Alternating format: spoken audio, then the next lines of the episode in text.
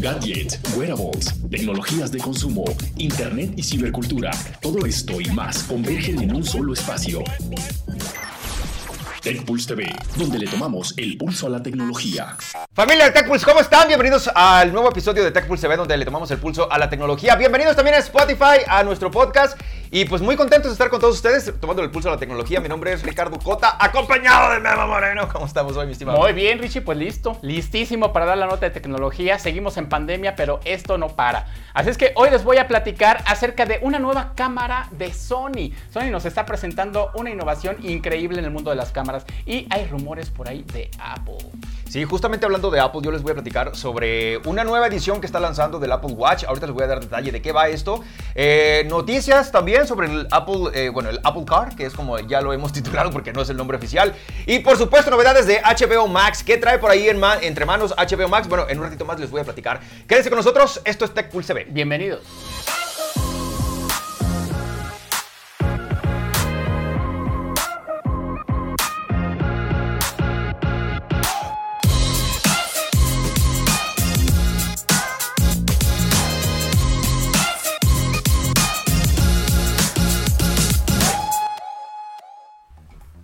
Pues arrancamos con este Tech Pulse TV de cuarentena y noticias tecnológicas. Richie, ¿qué onda con HBO Max?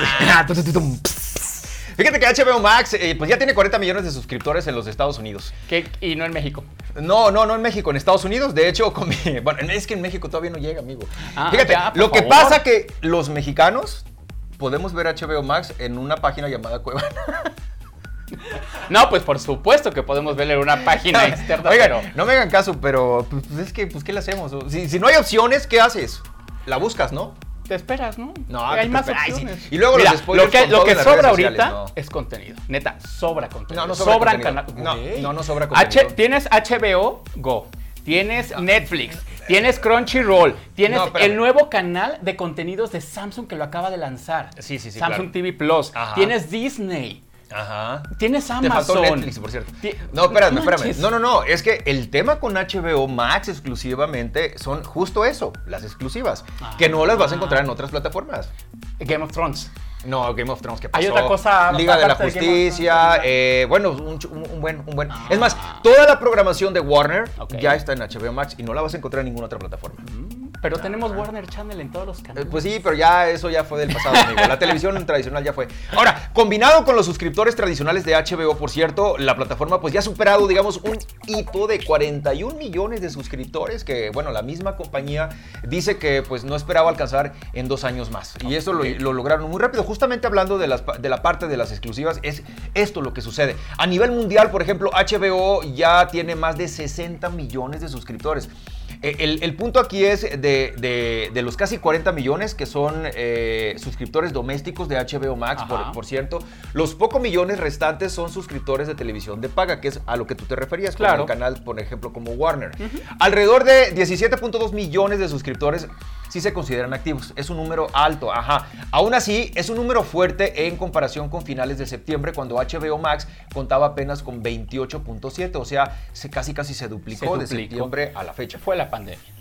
No, sí, claro, la pandemia y también el enfoque que le está dando definitivamente la, misma plataforma, bueno, eh, los ejecutivos de la plataforma en, en darnos contenido que sea exclusivamente por ellos. Es justamente por contexto. Por ejemplo, Disney Plus llegó a más de 86 millones de suscriptores en poco más de un año. Y eso es un número altísimo, claro. ¿no? Aunque bueno, cuesta menos eh, por mes que una suscripción de HBO Max independiente y se lanzó sin en cambio de marca empatando por un servicio existente por cable, por ejemplo, que es lo que sucede cuando en Estados Unidos tú contratas un servicio por cable, automáticamente en ciertos paquetes te incluyen HBO Max, incluso sucede con los suscriptores de AT&T que tienen un paquete de, datos, te incluyen el servicio de, de HBO Max, ¿no? Esperemos que sea la misma situación para México. Como era de esperar, el lanzamiento de Wonder Woman 1984, esto fue justamente lo que ayudó a impulsar a los suscriptores nacionales de HBO Max, y digo nacionales en los Estados Unidos, y también de HBO a más de 41 millones eh, en dos años, más rápido que el, pronóstico que ellos tenían inicialmente. Ahora, esta secuela de Wonder Woman es solo el primero de muchos estrenos de películas planeados en HBO Max que, bueno, alguna vez están programados para escaparates exclusivos, como es este caso. Hasta que, bueno, la pandemia de coronavirus eh, trastornó a todo Hollywood, directores pues de, cine de alto perfil, incluidos estrenos de Warner Brothers, como la próxima adaptación de Dunas, está Tenet, que por cierto fue un fracaso en taquilla debido a que se estrenó en medio de una pandemia. Y pues bueno, esa es lo que está sucediendo. Vamos a ver qué pasa ahora con el Snyder Scott, eh, bueno, la, película de la Liga de la Justicia, que justamente en los, en los Estados Unidos se va a estrenar y al mismo tiempo en los cines. Ok. De manera simultánea. Bueno, pues vamos a ver, vamos a ver qué pasa porque finalmente, híjole, es que siento que está atrasándose mucho su llegada a Latinoamérica. A, la, par de que otras eh, compañías están haciéndose ricas por el contenido que están distribuyendo en América Latina. Yo creo que cuando llegue, va a llegar a cuando ya la fiesta acabó y están los vasos tirados y tiene que barrer. Eh, acuérdate que el que pega primero pega dos veces. Bueno, eh, mira, es que es, muy incierta esta situación porque lo mismo hubiésemos pensado de Disney. Disney tardó un año justamente en llegar a Latinoamérica, específicamente en México. Entonces, cuando llega a México, bueno, llegó con estrenos exclusivos y bueno, traía eh, The Mandalorian, que ya sabíamos que existía la primera temporada porque ya había pasado en los Estados Unidos. Cuando llega a México, ya estábamos esperando la segunda parte. Llegó con Mulan en live action, o sea, llegó Disney con todo Marvel, con todo Star Wars, con todo eh, History Channel, o sea, traía este empuje que fue justo lo que ayudó para que impulsara sus, suscripciones. El empuje del ah, nombre. No, no también. Y a lo que voy con HBO Max es que podría tener una estrategia para Latinoamérica a su llegada. Y esperemos que lo haga, porque si no lo haces como tú bien dices, ya hay quienes agarran un buen terreno del pastel. Sin pena ni gloria. Pues vamos a ver, vamos a ver cómo le, cómo le va. Y más, y más que ya tenemos un servicio, que es HBO Go. Para mucha gente, que no está muy familiarizada con el mundo de la tecnología y de todo este tipo de cosas, va a ser muy confuso entender HBO Go, HBO Max, eh, qué, está pasando. No, la diferencia de HBO Go en, en no, Esa la sabemos nosotros. Sí, claro, bueno, pero para quienes no lo sepan, se los explicamos. La diferencia en HBO Go es eh, la programación que está en el canal de televisión. Y eso, si tú no lo pudiste ver en el horario, en el prime time que tenía el canal, tú lo puedes ver a través de la, de la aplicación HBO Go. Es así como funciona. Entonces, es ir, es salir, es estar en movimiento y poderlo ver en movimiento. HBO Max va por otro lado, va a competir a las plataformas. Exactamente. Pues bueno, vamos a ver qué pasa. Digo, no importa que lleguen, mientras más el Go, el Max, el, el que lleguen el Plus, el Ultra y todos los que vayan a, lanzar de HBO. Bueno, y ahora hablando de Ultras y de Max y de, y de productos fracaso, eh, tenemos una marca que sí ha lanzado muchos móviles que ya no le fueron tan bien, pero su fuerte son las cámaras. Su fuerte es la imagen. Estoy hablando de Sony. Sony, sí, claro. Sony son expertos en imagen. Para ellos, el hacer cámaras es pan de cada día. Ellos hacen muchos de los sensores que tenemos en varios celulares por ahí en el mercado. O sea, los sensores de fotográficos, algunos son de la marca Sony porque confían en que es una marca que es muy buena haciendo esto.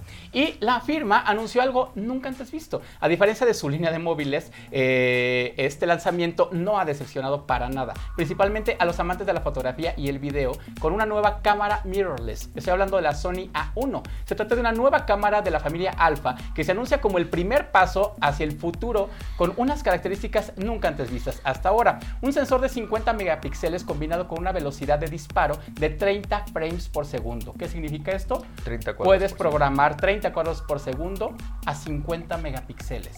O sea, hacer un video en 50 megapíxeles. Es una locura. Es realmente una locura. Sin blackout, por supuesto, en un visor electrónico de 9.44 millones de puntos. Un procesador que realiza 120 cálculos por segundo, tanto de enfoque como de medición de luz. 795 puntos de autoenfoque. 795 son un buen. Eh, tiene un autoenfoque que le llaman Ah, de autoenfoque, ojo de autoenfoque. Exacto, ojo de autoenfoque en tiempo real para grabar, por ejemplo, aves que es, muy difícil grabar un ave por sus movimientos súper rápidos y porque puedes perder el enfoque. Bueno, la cámara puede detectarlo y puede hacer una grabación de video 8K a 30 cuadros por segundo o 4K a 120 cuadros por segundo. Presentada como la cámara más innovadora y tecnológicamente más avanzada que Sony haya lanzado, promete un rendimiento de alta resolución y velocidad a un nivel que no se había logrado en el mundo de las cámaras digitales. Para ello recurre a un nuevo sensor de imagen que le llaman Exmor RS eh, full frame de 50 megapíxeles. Es un full frame. Y un procesador Bions XR mejorado que realiza hasta 120 cálculos para el enfoque. Eh, son cálculos por segundo, por supuesto. Y permite capturar video 8K a 30 cuadros eh, con 10 bits de profundidad. Y también todo para permitir a los creadores, por supuesto, capturar lo que nunca antes habían podido hacer. Estoy hablando, por ejemplo, de hacer una grabación de una cámara lenta utilizando 4K.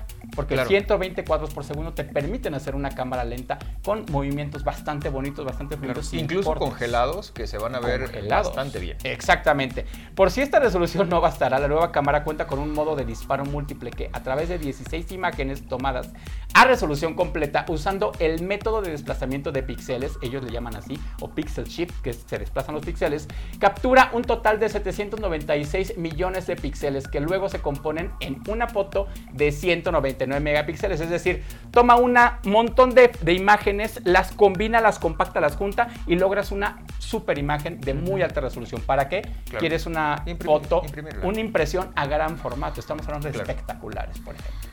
¿no? Podrías lograr que eso. bueno, ahí en el tema de los espectaculares eh, entra la función RAW, que, bueno, eh, en, cuestión de fotografía la utilizamos los fotógrafos para hacer eh, las ediciones en RAW.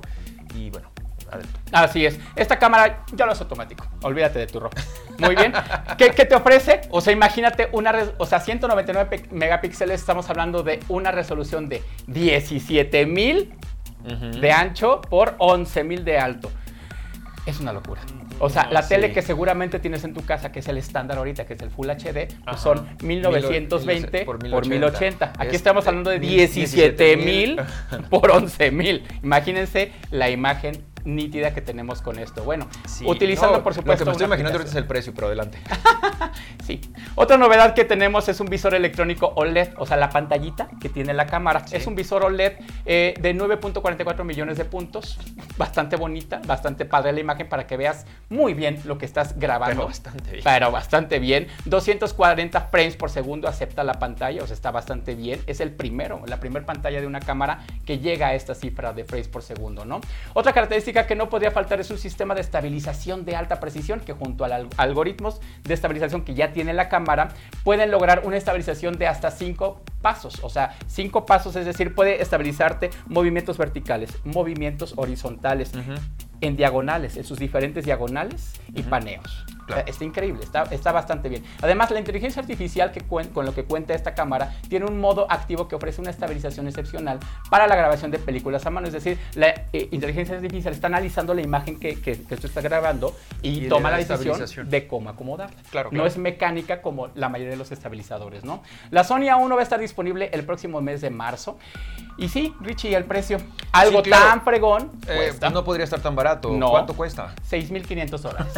Solo el cuerpo sin lentes. Sí, claro. No, pues es que pues, las cámaras se venden el puro cuerpo, digo. Siempre se vende el cuerpo. El cuerpo. Digo, y en algunos te incluyen el kit, el kit exacto. Con, con, la pero no más fea ahí. Exacto. No es el objetivo mejor así que tú busques. Pero es que, híjole, 6.500 dólares. Está a la altura de una cámara profesional de video. Eh, no, pues ya anda a la altura del eh, precio de las red, amigo. Más o menos. Digo, la red son, todavía más caras, pero por otros asuntos, por otros detalles. Pero sí, o sea, esta cámara no es barata y Sony nunca ha sido barato. no, además, no es barato. Además, Sony ofrece, y, esto lo digo eh, porque he probado las cámaras de Sony, ofrece resultados impresionantes en cuanto a video y también en cuanto a fotografía. Yo, honestamente, no soy usuario de la marca porque yo, yo ya estoy con otra y porque ya le empecé a invertir a otras marcas. Pero yo conozco de algunos colegas que usan Sony y de verdad eh, veo el resultado que, que da su, producto, el, la cámara en este caso, y es, impresionante. Son impresionantes. Yo tampoco lo uso principalmente porque me no me gusta su interfase. Igual que Nikon, nunca me ha gustado su interfase. Me gusta, yo me acostumbré a la de, la de Canon. Amigo, Nikon y Canon es casi lo mismo. No, no, la interfaz es diferente. Sí, hay, hay muchos, hay, cambios en los procesos que haces y eso es como cuando empiezas con Windows y luego te cambias a Apple. O cuando empiezas con Apple y luego te, cambias a Windows. Es difícil acoplarse, ¿no? Entonces yo sí soy bien Canon, pero me encanta la imagen también que hace Sony. Sí. Fíjate que qué pena que Sony no lo esté haciendo esto que está haciendo con sus cámaras, pero que lo lleven a la división de móviles. El, último Xperia Pro. ¿Sabes qué, Richie? Que sí lo está haciendo. Y eso es lo que está provocando que sus teléfonos no sean masivos. El último Xperia Pro es realmente un teléfono Pro. No, es que de es Pro, con el Pro, pero, es Pro. Perdón, este, déjame terminar mi idea. Un teléfono Pro como eso tiene un nicho de mercado Así. ¿Sabes cuántos podrían comprar este teléfono?